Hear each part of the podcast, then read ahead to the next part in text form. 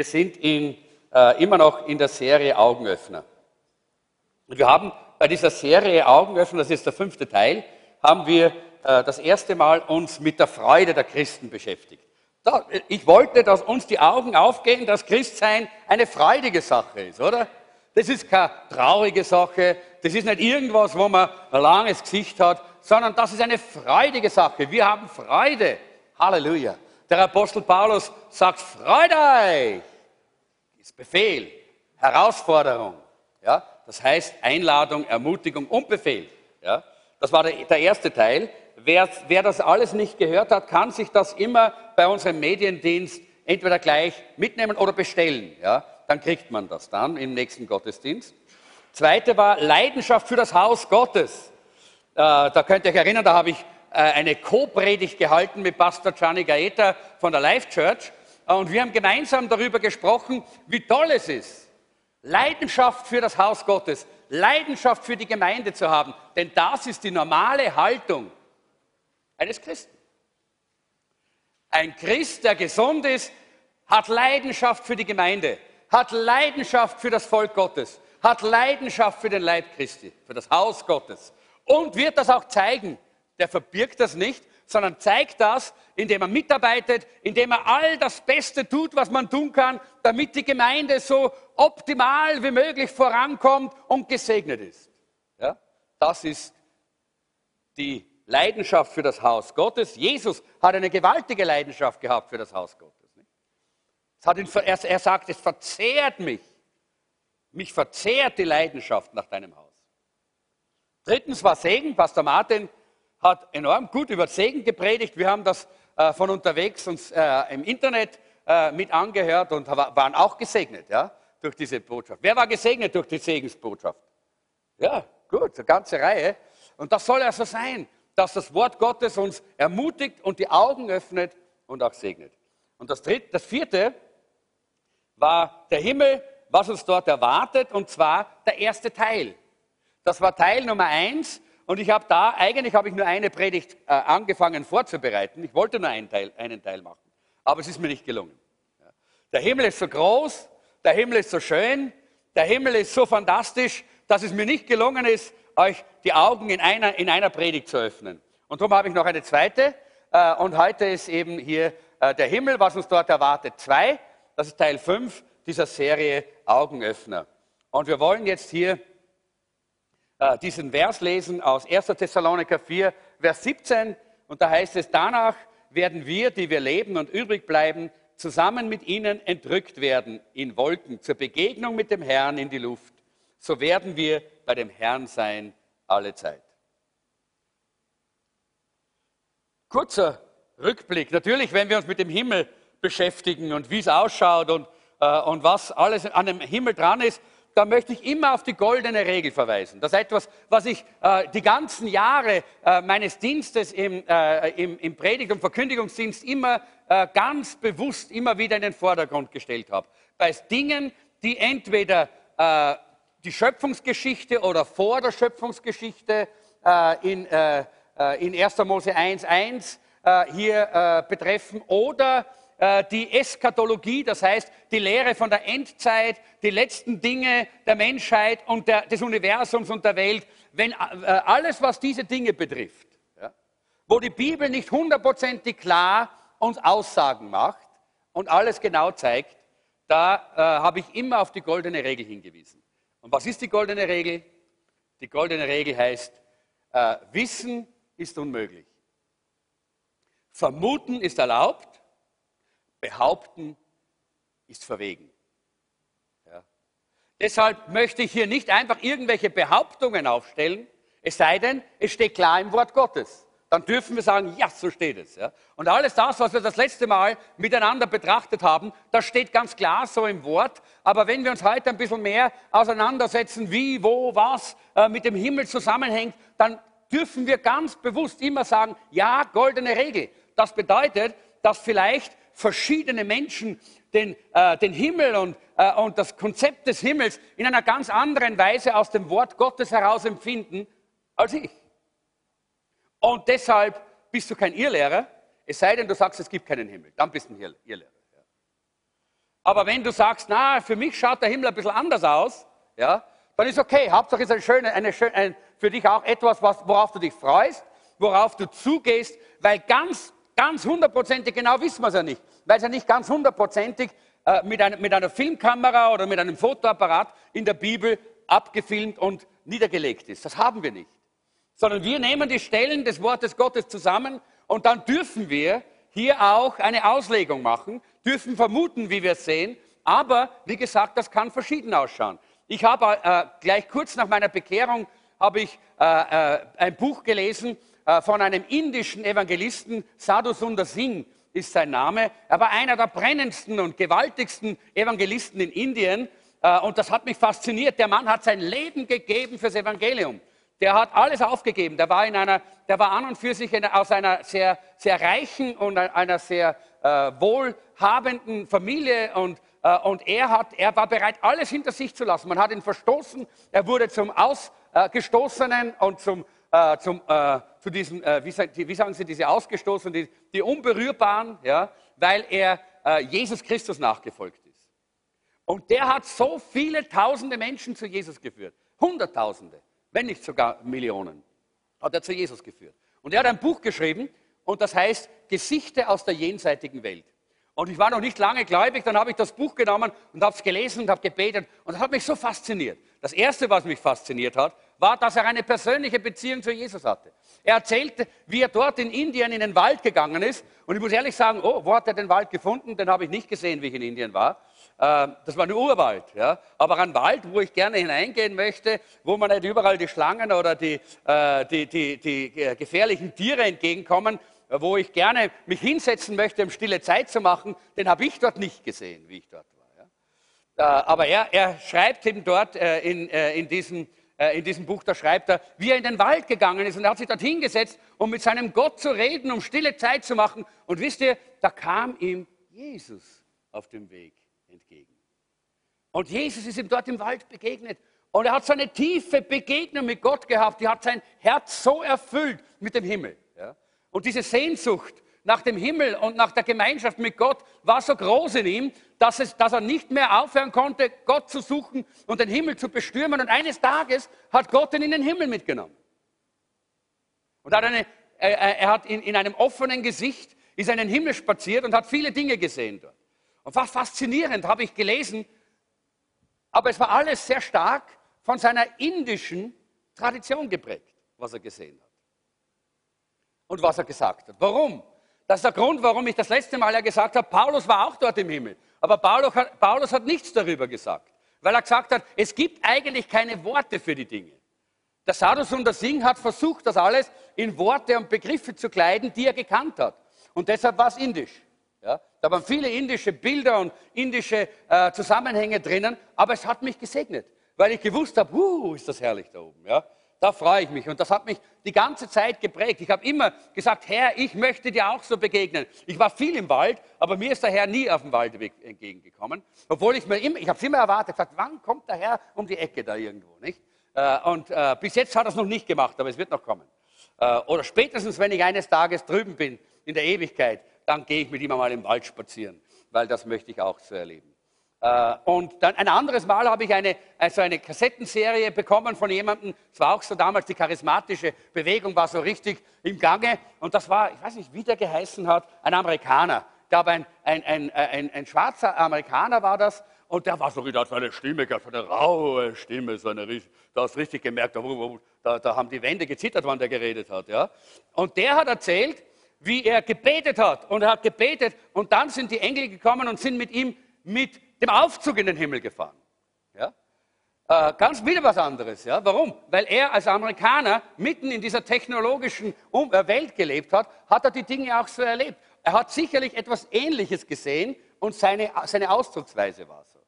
Und deshalb ist es ganz klar, wenn wir hier sitzen in Wien als Österreicher oder internationale äh, Neuösterreicher oder Altösterreicher, wie auch immer, dann sind wir geprägt von einer Kultur und der Himmel, den wir uns vorstellen, ist auch von unserer Persönlichkeit geprägt. Das heißt nicht, dass er dann wirklich so ist. Aber weißt du was? Ich kann dir eines sagen. Das verspreche ich dir hier. Du wirst nicht enttäuscht sein, wenn du hinkommst. Auch wenn er anders ist, als du dir vorstellst. Auch wenn er anders ist als das, was du gedacht hast, so wird er sein. Ja? Du wirst nicht enttäuscht sein. Im Gegenteil, du wirst überrascht sein. Du wirst sagen, boah, so viel schöner, so viel größer, so viel herrlicher. Huh, das habe ich gar nicht erwartet. Also lass uns viel erwarten vom Himmel und davon, dass wir im Himmel wunderbare Dinge sehen. Wir haben damals äh, das letzte Mal, letzten Samstag, ganz kurz nur noch, dass ich das äh, nochmal wiederhole, darüber gesprochen, dass es falsche Konzepte über den Himmel gibt. Viele falsche Konzepte. Leute äh, äh, haben äh, zum Beispiel äh, dieses Konzept, dass man dann nur mehr so ein Geist ist, der mit einer Harfe irgendwo auf der Wolke sitzt und singt äh, oder sonst irgendwie so ein, so ein, äh, ein engelsartiges Wesen, mehr Geist als irgendwas anderes. Aber wir haben gesagt, das stimmt nicht. Die Bibel sagt uns ganz etwas anderes. Die Bibel sagt, dass wir ein auferstandenes Leben in einem auferstandenen Körper mit dem auferstandenen Jesus Christus auf einer auferstandenen Erde leben werden. Das haben wir das letzte Mal schon gesehen. Und äh, wir haben gesehen, dass diese falschen Konzepte sehr vielfach vom Feind kommen, weil der Feind verhöhnt drei Dinge. Er verhöhnt Gott, er verhöhnt Gottes Volk und Gottes Wohnort, den Himmel. Die drei Dinge verhöhnt er. Ja? Und deshalb äh, müssen wir sehr vorsichtig sein, wenn solche Dinge in unser Leben kommen. Es ist immer der Teufel. Ja? Wenn, wir, wenn wir Dinge lächerlich machen, die, die mit dem Himmel zu tun haben, sind wir der Teufel. Ja? Weil er macht das immer lächerlich. Er verspottet Gott, das Volk Gottes und den Himmel, die Wohnung Gottes. Deshalb sollen wir aber auch aufpassen, wenn, er, wenn wir anfangen, das Volk Gottes zu verspotten oder irgendwie negativ zu sehen oder abzuwerten oder so ein bisschen von oben herab zu betrachten, das ist auch der Teufel. Das ist auch der Teufel. Weil er verspottet und verhöhnt das Volk Gottes. Sobald du solche Gedanken hast, weißt du, dass sie vom Teufel sind. Kann ich dir schon sagen. Sind sicher nicht von Gott.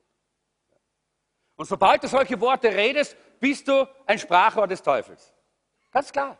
Ja? Weil das nicht von Gott kommt. Gott liebt seine Gemeinde. Gott liebt seine Wohnung. Gott liebt das Volk Gottes. Und deshalb kommen von ihm nur Worte und Gedanken der Liebe und des Friedens, so wie es die Bibel sagt. Wir haben das letzte Mal gesehen, dass uns Paulus in Kolosser 3, Vers 1 sagt, trachtet nach dem, was droben ist und nicht nach dem, was auf der Erde ist. Trachtet nach dem, was droben ist, wo Christus ist, zur rechten Hand Gottes. Und wir haben gesehen, dass dort ein griechisches Wort CTO verwendet wird und das heißt das Herz ausrichten. Das Herz ausrichten. Wir sollen unser Herz nach dem Himmel ausrichten. Nicht nach der, e- auf die Erde, sondern nach dem Himmel ausrichten. Das heißt, dort ist unsere Referenz. Wisst ihr, alles braucht eine Referenz. Äh, deine Uhr braucht eine Referenz. Und die Referenz ist nichts anderes als dieser, äh, dieser ganz genaue, äh, es ist eigentlich, glaube ich, heutzutage ein, ein, ein, ein atomarer Stab, ein radioaktiver Stab, der ganz genau die richtigen, richtige Frequenz herausgibt, dass die Sekunden stimmen. Und wenn es so eine Referenz nicht gibt, dann gibt es auch keine klare Zeit. Dann ist die Stunde bei mir 60 Minuten, bei jemand anderen ist die Stunde 70 Minuten, bei wieder jemand anderen ist sie nur 30 Minuten. Aber wir haben eine Referenz. Ja?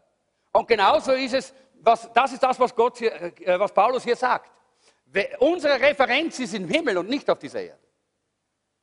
Unsere Referenz ist dort, wo Gott ist im Himmel und deshalb müssen wir unser Herzen auf die Referenz ausrichten. Auf Gott selber. Auf ihn. Und dann wird unser Leben im richtigen Takt laufen. Leute, ist das nicht herrlich? Was für ein schönes Bild. Dann wird unser Leben im richtigen Takt laufen, weil wir sind vom himmlisch, von, der, von der himmlischen Referenz getaktet. Ja? Er gibt den Takt für unser Leben. Nicht irgendwelche anderen Freunde, Leute, äh, Mode, äh, äh, Geschehnisse, Katastrophen oder, oder, oder wunderbare Dinge, die geschehen. Nichts von denen darf unseren Takt bestimmen. Wir müssen getaktet sein von der Referenz des lebendigen Gottes. Dann ist unser Leben gesegnet. Dann haben wir ein gesegnetes Leben, dann haben wir ein glückliches Leben, dann haben wir ein Leben des Überflusses. Und erst dann, wenn wir das haben, Leute, verstehen wir, was Jesus in Johannes Kapitel 10 sagt, wenn er gesagt hat, ich bin gekommen, um Leben im Überfluss zu geben. Oder? Wenn du das noch nicht so erlebst in deinem Leben, wenn dein Leben noch nicht ein Leben im Überfluss ist, dann bist du noch nicht getaktet. dann bist, hast du dein Herz noch nicht ausgerichtet auf die Referenz, die uns die Bibel zeigt, die im Himmel ist. Die ist nicht auf dieser Erde. Darum sagt Paulus, richte dein Herz aus nach dem Himmel. Nach dem, was droben ist, wo Christus ist. Sitze zur Rechten Gottes. Gut. Wir haben dann uns haben abgeschlossen damit, dass wir äh, diese, äh, dieses Lied äh, Your Presence is Heaven to Me, deine Gegenwart ist Himmel für mich, äh, uns äh, nicht nur angeschaut haben, es genossen haben, es, es, es getrunken haben und dann im Glauben in die Gegenwart Gottes getreten sind. Und wir haben diese, diese Tücher gesalbt und ich möchte euch wirklich ermutigen, sie zu gebrauchen. Und ich glaube, ups, ich glaube, dass äh, auch der Sonntagabend nur eine Fortsetzung der Predigt war. Und der Sonntagabend war die, die praktische Brücke vom Sam letzten Samstag bis heute. Wer war dabei am Sonntag? Ja. Möchte jemand ein Zeugnis geben? Kurz, schnell. Sonst muss ich es geben. Niemand? Okay, dann gebe ich es. Herrlichkeit Gottes war unter uns. Vom ersten Augenblick an. Und wir haben einfach erleben dürfen, wir haben erleben dürfen, wie die Gegenwart Gottes unser Herz und unser Leben enorm gesegnet hat und ergriffen hat. Wir waren so ergriffen von seiner Gegenwart. Und wir haben das erlebt, was dieses Lied sagt, nämlich äh, der Himmel, deine Gegenwart ist Himmel für uns. Ich war im Himmel am Sonntagabend. Ich weiß nicht, ob ihr das auch so erlebt habt. Aber die, die mit dabei waren mit offenem Herzen, die haben das auch so erlebt. Ich versuche jetzt immer wieder meine Präsentation zu kriegen, aber kriege es nicht. Dann muss ich wahrscheinlich die Karte bitten, dass sie weiterschaltet. Das geht auch. Ja. Okay, aber äh, soweit einmal die, diese Rück, dieser Rückblick und wir kommen jetzt zum Punkt 1 heute. Das war eigentlich der Punkt 2 Letz-, vom letzten Samstag. Das heißt, die Erlösten werden im Himmel leben. Dann nehmen wir die Bibelstelle, die nächste, äh, die sagt, äh, Lukas 16, 22 und 23, es geschah aber, dass der Arme starb und von den Engeln in Abrahams Schoß getragen wurde. Er starb, es starb aber auch der Reiche und wurde begraben. Und als er im Hades seine Augen aufschlug und in Qualen war, sieht er Abraham vom Weiten und Lazarus in seinem Schoß. Wir finden hier diese eigentlich, man kann fast sagen, die einzige wirkliche Schilderung über ein Geschehnis, das ist kein Gleichnis, sondern Jesus spricht hier von einer wahren Begebenheit und er schaut in die unsichtbare Welt hinein und er sieht die Dinge, die dort passieren. Und das ist die einzige Stelle, wo wir so etwas von Jesus hier auch hören und auch überhaupt im Neuen Testament haben, wo Himmel und Hölle gezeigt wird. Sehr klar und deutlich als Realitäten. Nicht als philosophische Konzepte, nicht als Yin und Yang oder sonst irgendwelchen Dummheiten, sondern als klare Orte, als geografische Lokalitäten, ja, äh, die hier gezeigt werden, wo Menschen sind, äh, wo Menschen sich aufhalten und Menschen sich befinden. Und es geht hier um diesen armen Lazarus. Die Geschichte geht so, dass hier ein Armer äh, vor den Toren, vor, den, vor, der Türe dieses reichen Mannes äh, äh, gelebt hat und er ist am Verhungern gewesen, er war krank und niemand hat ihm auch nur ein bisschen geholfen. Und dieser, dieser reiche Mann hatte keine Barmherzigkeit in seinem Herzen. Er hatte selbstverständlich Gott nicht gekannt, denn jemand, der Gott kennt und vor, seinen, vor, seinen, äh, vor seiner Türe ist jemand im Sterben, der reicht ihm die Hand und hilft ihm. Das ist der Grund, warum wir ja auch hier für unsere philippinischen Freunde äh, und die äh, in Not dort auch, äh, auch Hilfestellung anbieten wollen, oder? Das liegt uns doch am Herzen. Wir werden übrigens, das möchte ich euch gleich so sagen, auch 50 Prozent der Einnahmen vom Weihnachtskonzert auf die Philippinen schicken. Das heißt, es ist ein Benefizkonzert auch für die Philippinen. Ja? Und ich möchte euch ermutigen, auch viele Leute einzuladen. Denn viele äh, wollen gerne etwas geben, sind aber skeptisch, weil, weil oftmals vieles in der Administration hängen bleibt. Wir geben das Geld, das hereinkommt, unserem Bruder Larry Manuel. Der hat seine Pastoren dort, hat gerade während, während dieser Sturm dort war, hat er ein Pastorenseminar mit 25 Pastoren gehalten und hat 25 Pastoren ausgebildet, äh, die auch teilweise aus dieser Gegend waren und zurückgekommen sind und es war nichts mehr da. Äh, und wir geben ihm dieses Geld und er weiß ganz genau, wie er das eins zu eins dorthin bringen kann, dass den Armen wirklich geholfen wird. Also hier gibt es diese Geschichte, äh, wo wo Jesus hier sagt, da gab es diesen armen Mann, der, der Reiche hatte überhaupt kein, keinen Stern, der hatte keine, keine Barmherzigkeit, der hatte keine Liebe, der hatte kein Leben von Gott, hatte keinen Glauben. Und deshalb, als sie beide gestorben sind, waren sie beide auf verschiedenen Orten. Der Begriff, der hier äh, im Hebräischen und im Griechischen verwendet wird, im, im Hebräischen heißt Hades und im Griechischen Gehenna, äh, bezeichnet ganz schlicht und einfach das Totenreich. Das Reich der Toten heißt das. Ja? Und äh, man hat hier den Eindruck, wenn man das so anschaut, äh, dass es äh, von daher so ausschaut, dass äh, jeder in dieses Totenreich hinunter muss. Und wenn wir die Bibel anschauen äh, und wenn wir äh, sehen, was hier der Kontext der Bibel dazu sagt, dann wissen wir, dass es äh, im Alten Testament für Leute im Alten Bund, die geglaubt haben an Gott, die das Wort Gottes geglaubt haben, die geglaubt haben, dass ein Messias kommen wird und sie erlösen wird, und dann sind sie gestorben in diesem Glauben, dass die gewusst haben, ja, sie fahren in das Totenreich hinunter. Darum sagt es ja David. David sagt immer, ja, äh, ich muss auch da hinunter ins Totenreich, da gibt es keine, kein Singen und nicht. Aber, aber äh, er wusste, dass es nicht die Hölle war, die Verdammnis. Das ist ein Unterschied. Äh, und auf der anderen Seite, und da ging der Lazarus hin. Und wir sehen, das war ein Ort, wo nicht nur, äh, äh, wo, wo einfach nicht, nicht, äh, da war nicht äh, Schrecken und Entsetzen, sondern da war der Abraham. Ja? Und der Abraham, der war ein gläubiger Mann, der, er war der Vater des Glaubens, der ist nicht in der Hölle, aber er war im Totenreich zu der Zeit. Denn zu der Zeit gab es noch keinen Zugang zu den himmlischen Orten, weil Jesus durch sein Opfer die Türe noch nicht geöffnet hatte. Noch standen dort vor diesem Bereich die Cherubim mit den, mit den feurigen Schwertern, die damals nach dem Sündenfall vor die Tore des Paradieses gestellt worden sind, als Adam und Eva dort hinausgetrieben wurden. Und, und, da, und erst durch das Opfer Jesu am Kreuz, wo er sein Blut gegeben hat, wurde diese Türe aufgemacht, dass solche, die gläubig sind, jetzt hineingehen können in diese paradiesischen himmlischen Orte. Aber jetzt hier sehen wir, da ist dieser Lazarus und er ist zusammen mit dem Abraham, mit dem Vater Abraham, er, er, er liegt auf seinem Schoß, heißt es. Das bedeutet, er, er, er genießt die Gemeinschaft mit Abraham, hat es schön dort. Und auf der anderen Seite sehen wir den Reichen.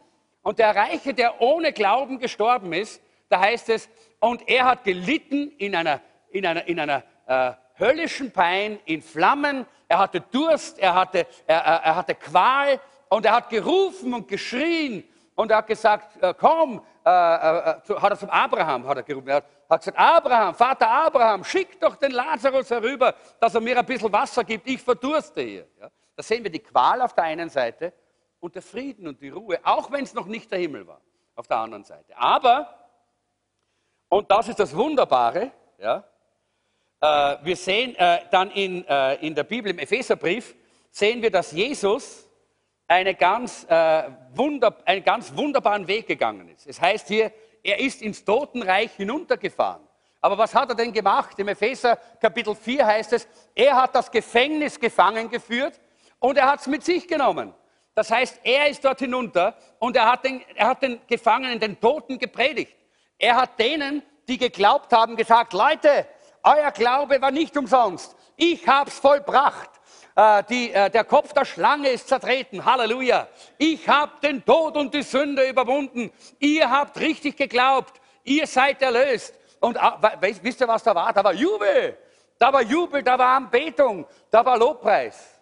Aber auf der anderen Seite, da wo der Reiche war, da war Zähneknirschen. Weil die haben plötzlich gemerkt, es hat gestimmt, es war wahr und wir haben es nicht angenommen und nicht geglaubt. Und deshalb hat dann Jesus diesen Bereich der Unterwelt, wo die Gläubigen waren, mitgenommen. Er hat sie alle mitgenommen. Und er hat sie mitgenommen hinauf in den Himmel. Und so wie er die Mächte in dem Triumphzug mit hatte, die er besiegt hatte, so wie es, das war ja früher auch so, äh, das Bild ist ja aus, dem römischen Reich, nicht? Das war damals so, wenn der Feldherr gewonnen hatte, dann, hatte er, dann hat er zu, äh, zuerst mal einige der, der, der, äh, der Anführer, der, Generäle und das Offiziere des feindlichen Heers hinter seinem Wagen angebunden, normalerweise geschlagen, nackt, äh, hinten hergeschleppt, ja, äh, in diesem Triumphzug. Und hinter denen sind dann die siegreichen Truppen marschiert, ja, die sind mit dabei gewesen. Und ganz hinten waren dann die anderen aus dem Volk, das besiegt worden ist, in Ketten und in Fesseln. Und die Bibel sagt uns, dass Jesus die Mächte der Finsternis genauso in einem Triumphzug ja, dem Himmel vorgeführt hat. Ja. Halleluja, was ist das für ein herrliches Bild? Er ist ein echter Sieger, Leute. Jesus ist ein echter Sieger. Er hat die Dämonen besiegt. Er hat die finsteren Mächte besiegt. Alle die Mächte, die uns zerstören wollen, die hat er besiegt. Und er hat dann aber auch diese wunderbaren Gläubigen mit sich geführt. Das waren die, die mit ihm gejubelt haben. Die hat er hineingeführt in die himmlischen Örter, ins himmlische Reich. Und jetzt ist das Paradies im Himmel. Jetzt ist es dort, äh, wo äh, Jesus ist, eben im Haus seines Vaters. In Johannes Kapitel 14, Vers 2, Vers 2 da sagt Jesus, im Haus meines Vaters, und da spricht er vom Himmel, sind viele Wohnungen. Das ist ein ziemlich interessanter Begriff. Äh, er spricht von vielen Wohnungen, die er jetzt hier für die Gläubigen, für die Jünger, für alle seine Nachfolger hier im Himmel vorbereitet. Nicht? Äh, und äh, wisst ihr, man kann ja verschieden mit einer Wohnung umgehen oder zu einer Wohnung ein verschiedenes Verhältnis haben. Wir lieben unsere Wohnung. Es ist kein Götze. Also nicht so, dass sie vor Jesus kommt. Wenn Jesus uns woanders hinführt, gehen wir woanders hin. Aber wisst ihr, immer wieder, wenn wir zu Hause sind, wenn wir so nach Hause kommen, sagen wir, oh Herr, wie dankbar sind wir dir für dieses Refugium. So einen Ort, wo wir in Stille und Frieden dem Herrn erleben dürfen. Die Gegenwart Gottes ist da. Seine Liebe, seine Kraft können wir dort erleben. Das ist so etwas Wunderbares. Und so stelle ich mir meine Wohnung im Himmel vor. Wisst ihr, ich stelle mir nicht vor, fünf Zimmer, drei Badezimmer, äh, zwei Fitnessräume. Nein, nein, das ist mir völlig wurscht. Gegenwart Gottes. Sein Friede, Herrlichkeit. Aber wisst ihr was? Jesus weiß ganz genau, dass ich Fitness brauche. Ich glaube, es gibt einen Fitnessraum in meinem. er macht es genauso, wie es für uns am besten ist. Das glaube ich. Er schafft eine Wohnung für uns, die toll ist, die so ist, dass wir begeistert sein werden. Und er sagt, es gibt viele Wohnungen im Himmel. Und wenn es nicht so wäre, sagt er hier, oder? Wenn es nicht so wäre, würde ich euch gesagt haben, ich gehe hin, euch die Städte zu bereiten. Und das, was hier heißt, eine Stätte zu bereiten, heißt nicht eine Wohnung bauen, sondern das heißt eine Wohnung einrichten. Ja? Er baut nicht die Wohnung, die sind da für uns. Die hat, der, die hat der Vater im Himmel, die hat Gott schon vor Grundlegung der Welt für uns schon ausgesucht und schon dort fertiggestellt. Ja? Aber Jesus hat gesagt, ich gehe hin und ich richte sie euch ein. Ich richte sie euch genauso ein, wie sie euch segnet, wie es für euch das Beste ist, wie ihr euch wohlfühlen werdet. Das ist Himmel. Jesus mit seiner eigenen Hand ist unser Innenarchitekt. Ist es nicht herrlich? Auf das freue ich mich. Ich freue mich, wenn ich das sehen werde. Wir waren ja unter anderem, äh, wie wir jetzt in Amerika waren, haben wir die Gelegenheit gehabt, wir sind ja äh, nach Florida äh, ein, ein, Wochenende geflogen, weil Pastor Tom und Candy uns eingeladen haben. Äh, Jeanette hat das ja erzählt. Und es hat sich so getroffen, dass gerade an diesem Wochenende dort unten die größte Boatshow, also die größte Yachtausstellung der Welt stattgefunden hat. Äh, und unser Andreas, unser Sohn, hat dort auch Kundschaften. Das heißt, es gibt Leute, von die, solche, die, die solche Yachten bauen, solche Firmen, die, äh, die, äh, für die Andreas auch eben Public Relation und Werbung und Internet-Dinge macht. Ja. Und so wird er immer eingeladen dorthin und die bezahlen ihm dann dort immer alles und er kriegt eine VIP-Karte.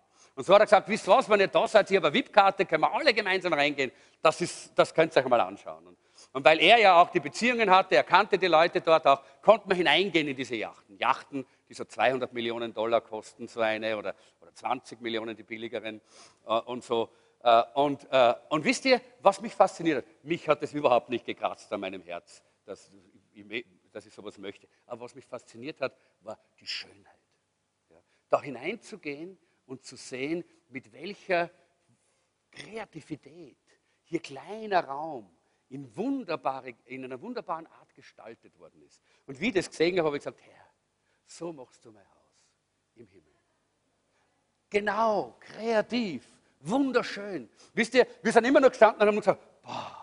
Dann haben, uns, haben sie uns in den nächsten Raum reingeführt und gesagt, boah. Ja, weil das so wunderschön war, so, so exzellent alles äh, gemacht. Äh, und, und das hat mir gezeigt, ja, Jesus macht es noch besser, Leute. Jesus macht es noch besser und da braucht man nicht einmal 200 Millionen Dollar, sondern wir brauchen nur unser Herz ihm geben und dann sind wir dabei und wir haben ein Haus im Himmel und er gestaltet es und er richtet es ein für uns. In wunderbarer Weise. Halleluja. Uh, ist das schön. Wisst ihr, es gibt einen, der uns immer wieder sagen möchte, dass er es besser kann. Und das ist der Mammon. Der Mammon. Der Mammon versucht immer wieder, uns zu sagen, ich kann es besser. Schau, wie ich glänze mit Gold und all dem Gut und all dem Zeugs. Und das ist Dummheit. Das ist nur ein Schein. Das Echte, die Wirklichkeit, die findest du nur bei Gott. Die findest du nur bei Jesus. So, die Uhr läuft leider da hinten auch. Und ich laufe auch schon zum nächsten. Diese Wohnung ist ein herrlicher, ein, eine herrliche Zeit äh, der Gemeinschaft mit dem Herrn, denn Jesus hat zu seinem Vater gesagt, Vater, ich will, dass die, die du mir gegeben hast, auch bei mir sind, wo ich bin, damit sie meine Herrlichkeit schauen. Zur Zeit, als Jesus hier auf dieser Erde war, hat er diese Herrlichkeit abgelegt. Er hatte sie nicht. Wir wissen, dass einmal die Jünger am Berg waren, diese drei Jünger waren am Berg mit Jesus dort, äh, als dort auch Elia und der Mose in Erscheinung getreten sind und da hat die Herrlichkeit des Himmels aus Jesus herausgestrahlt. Aber das war so fast alles, was sie an Herrlichkeit gesehen haben. Mehr Herrlichkeit haben sie hier auf dieser Erde von Gott nicht sehen können, weil einfach die, äh, Jesus die Herrlichkeit hinter sich gelassen hat. Äh, und äh, vielleicht war das ja auch ganz bewusst, dass er dort äh, auf diesem Berg ein bisschen etwas von seiner Herrlichkeit gezeigt hat. Diesen leitenden Männern, die dann später den, die Ausbreitung der Gemeinde, des Reiches Gottes überwachen und leiten äh, und führen sollten. Und das war der Grund, glaube ich, warum auch Paulus in den Himmel mitgenommen hat, damit er die Herrlichkeit sieht, damit er nicht hier äh, herumarbeitet und sagt, schon wieder, und das muss man noch machen, Mann, das hat mir wieder geschlagen, und Mann, jetzt war ich wieder schiffbrüchig. Nein, er hat gesagt, okay, Schiffbruch, schlagen, steinigen, verspotten, verachten, äh, Kerker, alles kein Problem. Weil wir ein herrliches Ziel haben, die Herrlichkeit im Himmel. Weil wir eine Aufgabe haben, den Himmel hier auszubreiten, den Menschen den Himmel nahezubringen. Deshalb haben sie das alles sehen müssen. Und ihr solltet auch beten, Herr, zeig mir ein bisschen was davon. Und ich kann ja sein, dass das auch der Grund ist, warum ich so schwärme, weil ich einmal ein bisschen was davon gesehen habe.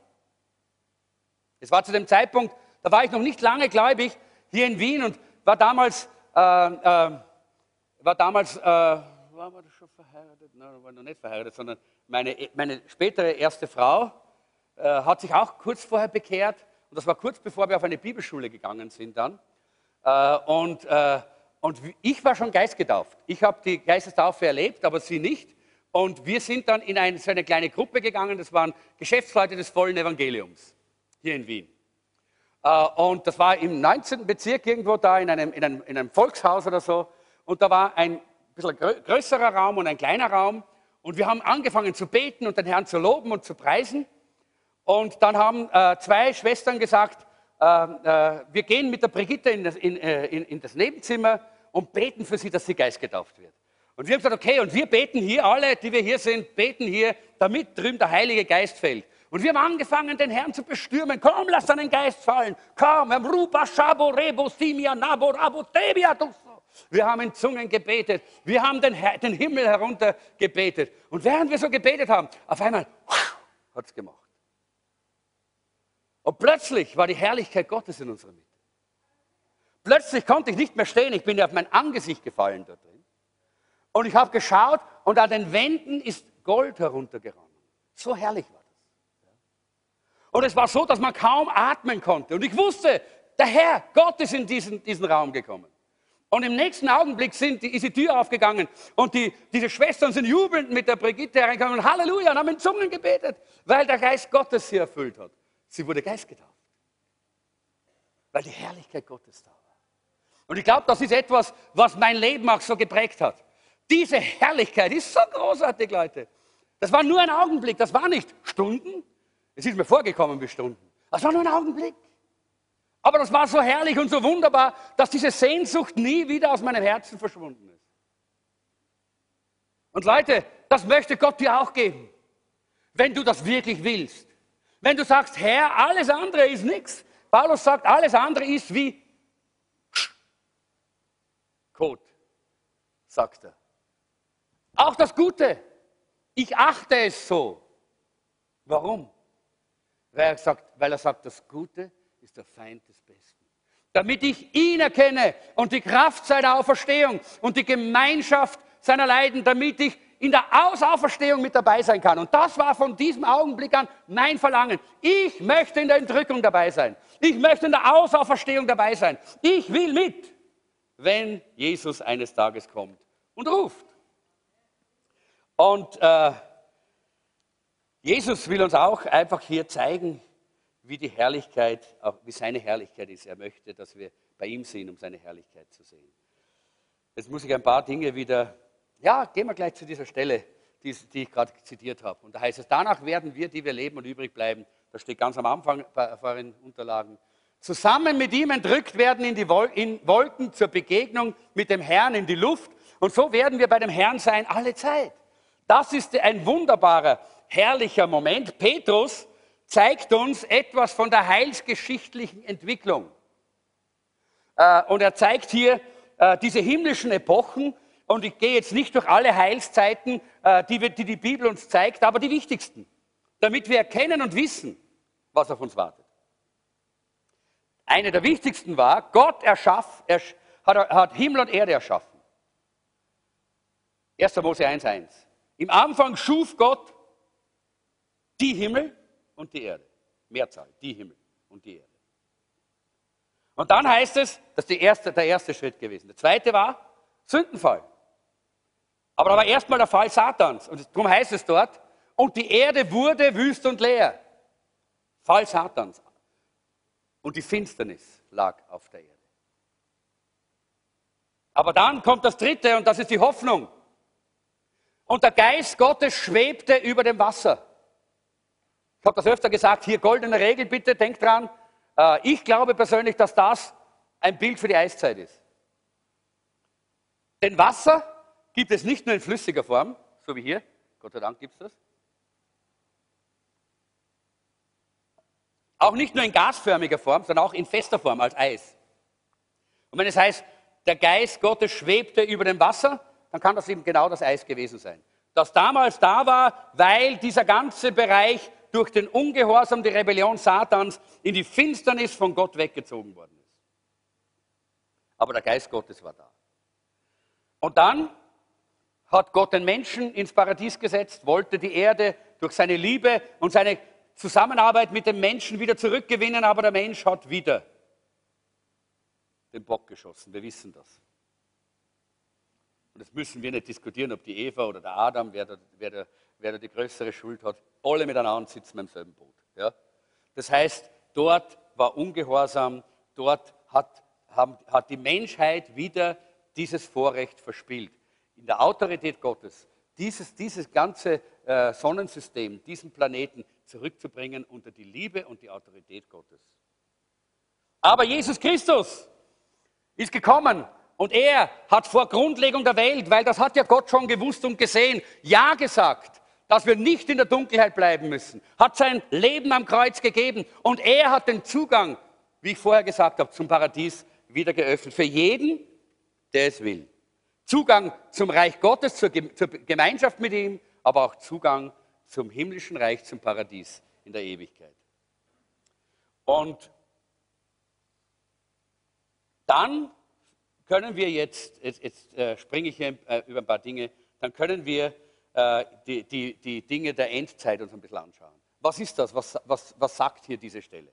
Ich weiß, es gibt verschiedene, äh, äh, verschiedene Auslegungen, verschiedene Meinungen über diese Endzeit. Aber ich sag, gebe euch mal meine Sicht und meine, äh, meinen Eindruck weiter, den ich davon habe. Und ich glaube, es wird so sein, dass der Tag kommen wird, wo wirklich, so wie es in der, in der Stelle im Korintherbrief steht, das ist die nächste, die wir sehen, dass plötzlich in einem Augenblick zur Zeit der letzten Posaune, denn die Posaune wird erschallen und die Toten werden auferweckt werden, unverweslich, und wir werden verwandelt werden. Und ich habe hier das Englische dazu geschrieben, weil das so gut ist. Es heißt in a flash, in the twinkling of an eye, at the last trumpet. Das heißt, in einem Augenblick, so wie, ein, wie man ein Auge zumacht und wieder auf, einmal zwinkert mit dem Auge. So kurz wird der Moment sein. In diesem, einem solchen Moment, ja, wenn die letzte, die Trompete, die letzte Posaune erschallt, ja, dann werden wir hingerückt werden. Und ich gehe nochmal zurück äh, zu, der, zu der vorhergehenden Stelle, äh, wo, äh, das ist jetzt die falsche, das war, na, jetzt bin ich falsch gegangen. Moment, da gehen wir in die andere Richtung. Da bin ich falsch gegangen. Kann nicht mehr zurück. Dann sagen wir, warum lasst du mich nicht zurück? Das ist sehr klein, ne? aber das lese ich euch dann vor.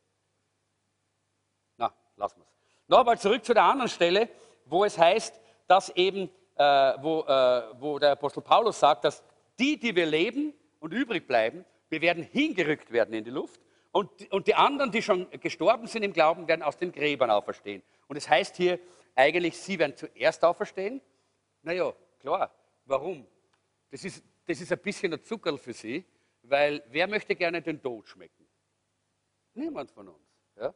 Das ist einfach eine Erfahrung, die wir alle nicht brauchen und die wir eigentlich alle nicht möchten gerne. Ja? Aber äh, wenn, man, wenn man hinübergeht in die Ewigkeit, dann muss man durch dieses dunkle Tal oder durch diesen, äh, durch, durch, diesen Moment, wo wir abscheiden von dieser Welt, muss man hinübergehen.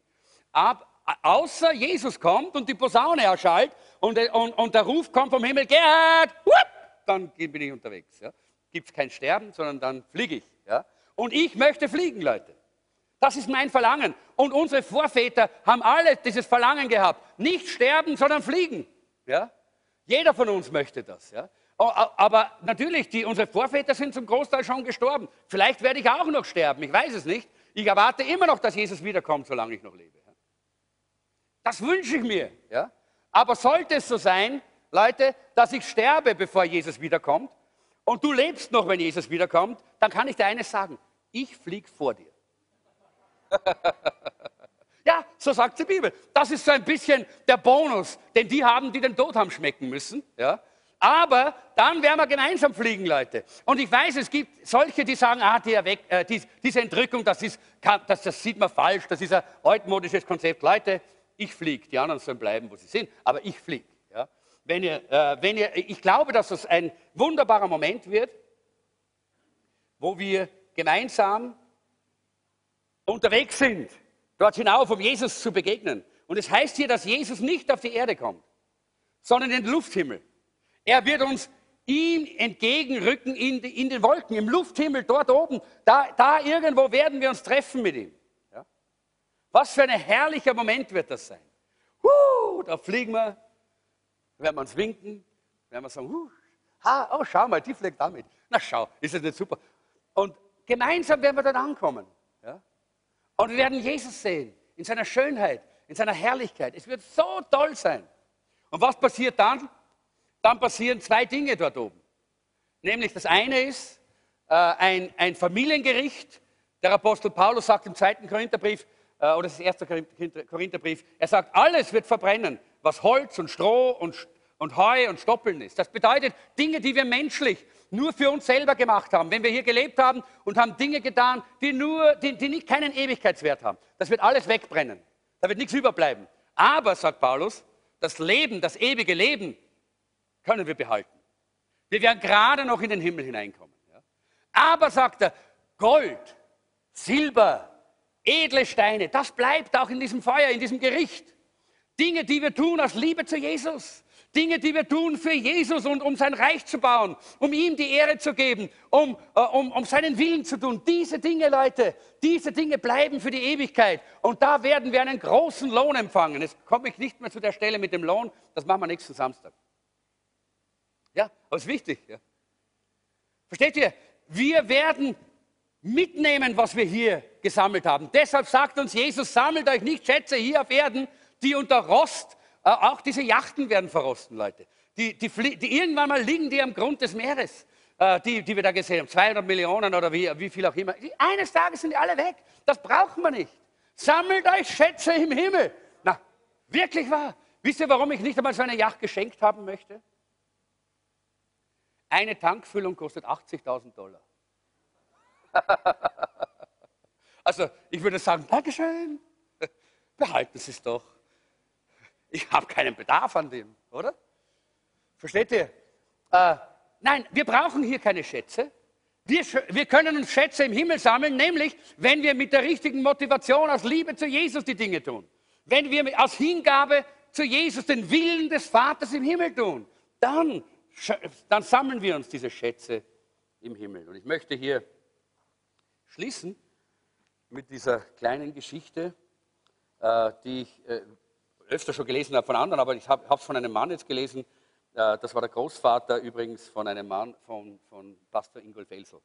Er war, er war äh, nicht Webmeister, sondern Webmeister. Das gibt es ja fast nicht mehr. Heute haben wir Webmeister. Gell? Damals waren es Webmeister. Das ist, wisst ihr, was das ist? Wer weiß noch, was ein Webmeister ist? Jemand, der Stoffe webt, ja? auf einem, auf einem äh, Webstuhl. Ja? Er war Webmeister.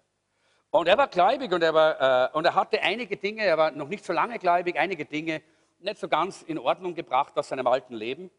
Und er hat dann eines, eines Nachts hat einen Traum gehabt. Er hat geträumt, dass Jesus wiederkam und dass er in diese Entrückung gekommen ist. Und er hat angefangen zu fliegen und er hat gesehen, wie die Freunde fliegen überall. Überall fliegen sie, die Freunde und die anderen, die, äh, die, die er wusste, dass sie Jesus kennen. Und er hat sich so gefreut. Und auf einmal hat er gemerkt, wie er immer langsamer wird und wie die Freunde immer schneller an ihm vorbeifliegen und, und, und, und, ihn lange schon äh, hinter sich gelassen haben. Und er ist immer langsamer geworden und auf einmal stehen geblieben. Und er hat geschaut dann hat er gesehen, dass er auf seinem Fuß einen Wollfaden hatte, der zur Erde hinuntergespannt war und der ihn einfach festgehalten hat. Und dann ist er aufgewacht. Und er hat so eine Angst bekommen und gesagt, ist es Gebet gegangen und gesagt, Herr, was, was bedeutet das? Gott, was, was, äh, was, was hast du mir damit zu sagen? Ich möchte doch nicht zurückbleiben, wenn diese Entrückung ist. Ihr wisst ja, was auf der Erde los sein wird während dieser Zeit. Wir, sieben Jahre, sagt die Bibel, äh, werden wir dort oben erstmal dieses, dieses Familiengericht haben und dann die Hochzeit des Lammes, die Hochzeit mit Jesus feiern. Sieben Jahre lang. Während dieser Zeit wird hier auf dieser Erde eine schreckliche Trübsal sein. Kriege, Terror, Terror also Katastrophen, alles wird aus den Fugen geraten. Weil wenn die Gemeinde Jesu weg ist, mit ihren Gebeten, mit ihrer, mit ihrer Liebe, mit ihrer äh, mit, mit, mit, ihrem, mit, ihrem göttlichen, mit ihrer göttlichen Ausstrahlung, dann wird alles katastrophal böse hier werden. Ja? Und genau das geschieht. Und darum möchte niemand zurückbleiben. Ja? Und das hat er auch gesagt. Und Gott hat ihn daran erinnert, er gesagt, wie du, äh, äh, bevor du dich bekehrt hast, hast du bei deinem Chef, diesem anderen Webmeister, hast du Wolle gestohlen. Geh hin und bekenne ihm das, bezahle die Wolle und bitte ihn um Vergebung. Und der, der, äh, dieser Mann ist hingegangen, hat, die, hat, die, hat es dem bekannt, hat die Wolle bezahlt und hat den Frieden Gottes gespürt. Und hat gewusst, wenn jetzt die Entrückung kommt, bin ich dabei.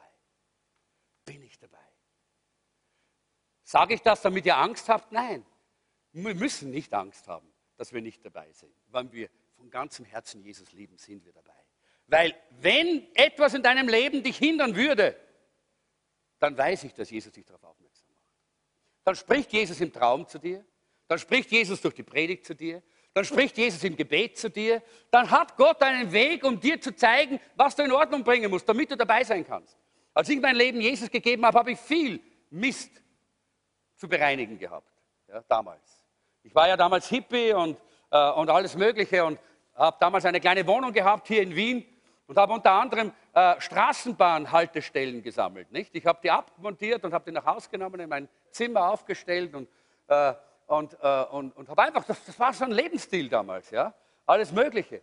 Und ich habe mein Leben Jesus gegeben und mir ist es genauso gegangen. Ich habe hab dann gehört von dieser Zeit, wo wir entrückt werden, habe gewusst, hey, die Teufel sind schwer. Da kommen wir nicht weg. Und was habe ich getan? Ich bin dann zur, äh, zur, zum Bautrupp sowieso gegangen, da habe gefragt, wo ich das, hab, bin dann mit den Straßenbahnen, äh, diesen, äh, diesen Schildern dann marschiert dann und habe das dort, habe dort bekannt, habe hab um Vergebung gebeten, habe es zurückgebracht und gesagt, wieso tust du das? Warum schmeißt das nicht einfach irgendwo hin? Gell? Das machen doch an. Er hat gesagt, weil Jesus in mein Herz gekommen ist. Die waren so überrascht. Ich habe damals zu der Zeit als Hippie natürlich auch, bin viel Autostopp durch Europa gefahren und ich habe mich so daran erinnert, dass ich in einem Migros in Zürich sehr viel Lebensmittel gestohlen habe, weil ich nicht, kein Geld gehabt habe, aber ich musste ja essen als Hippie. So war das Ladendiebstahl, von dem er gelebt hat. Und Gott hat mir das gezeigt und ich, Leute, ich sage was, Zürich ist nicht ums Eck. Ich habe damals, äh, hab damals auch hier in, in, in Wien gewohnt, aber ich bin nach Zürich gefahren, bin zu diesem Migros gegangen, obwohl das schon zwei Jahre her war, weil Gott es mir gezeigt hat. Und ich habe gesagt, es tut mir so leid. Ich habe damals als Hippie hier bei Ihnen Ladendiebstähle gemacht. Ich weiß nicht wie viel, habe ich gesagt.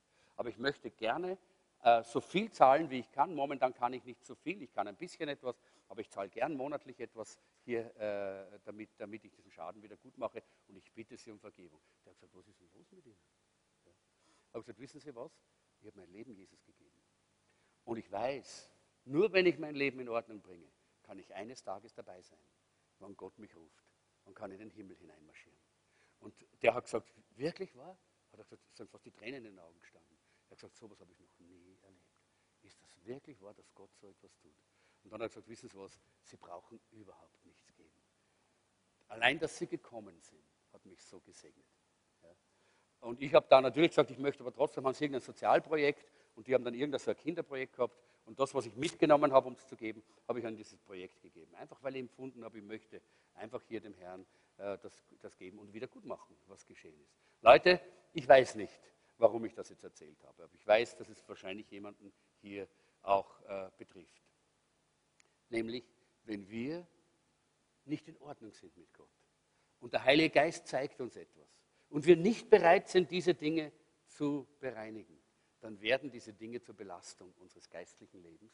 Es wird unsere Gemeinschaft mit Gott belasten, es wird unsere Gemeinschaft mit Jesus belasten und es wird vor allen Dingen verhindern, dass wir eines Tages in der Ausauferstehung mit dabei sind.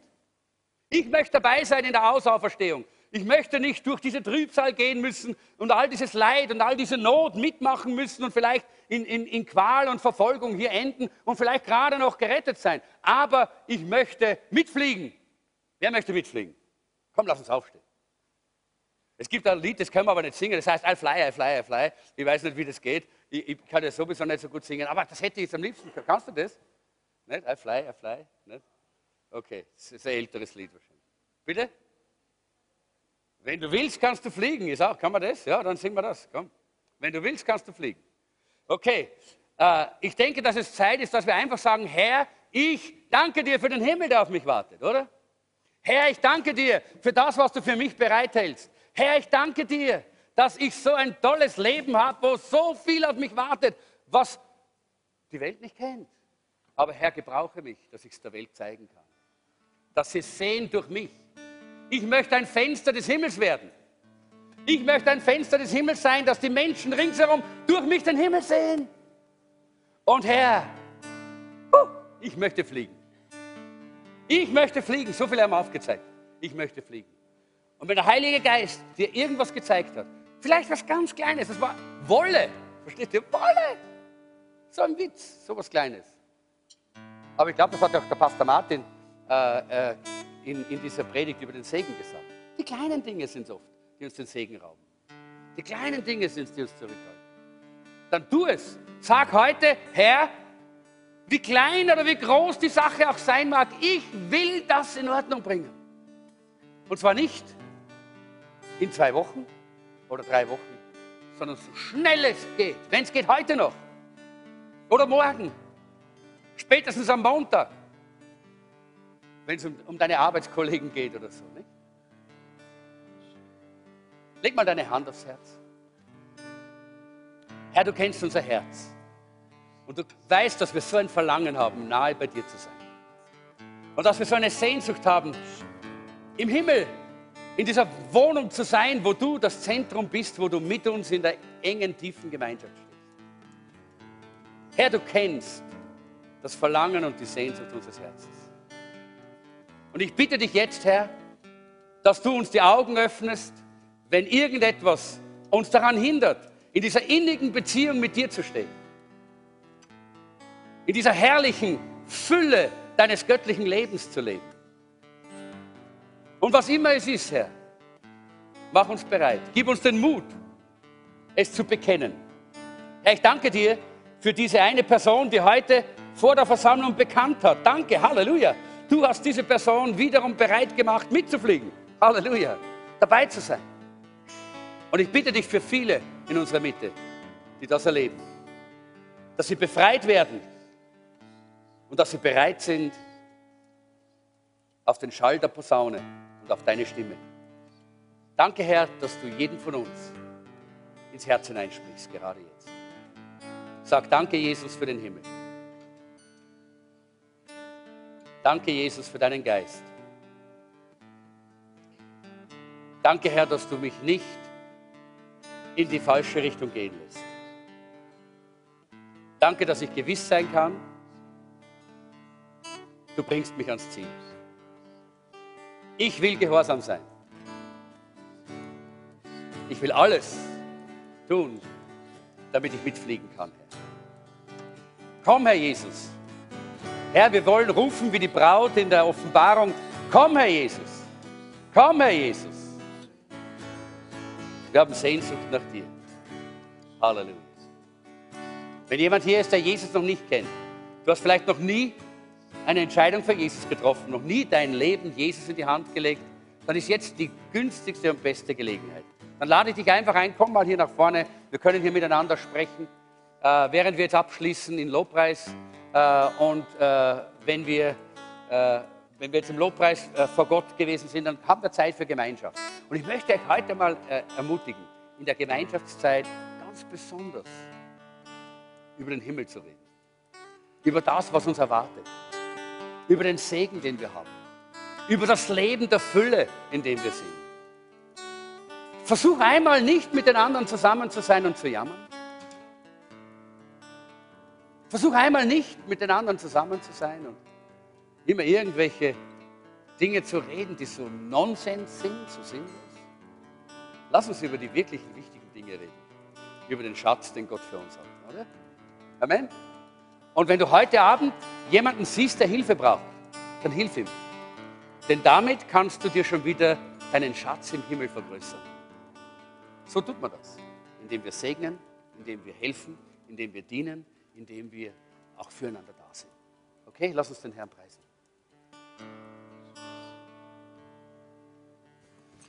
Wenn du willst, dann kannst du fliegen. Wer auf Gott vertraut, erhebt seine Schwingen. Wenn du willst, dann kannst du fliegen. Wer auf Gott vertraut, erhebt seine Schwingen.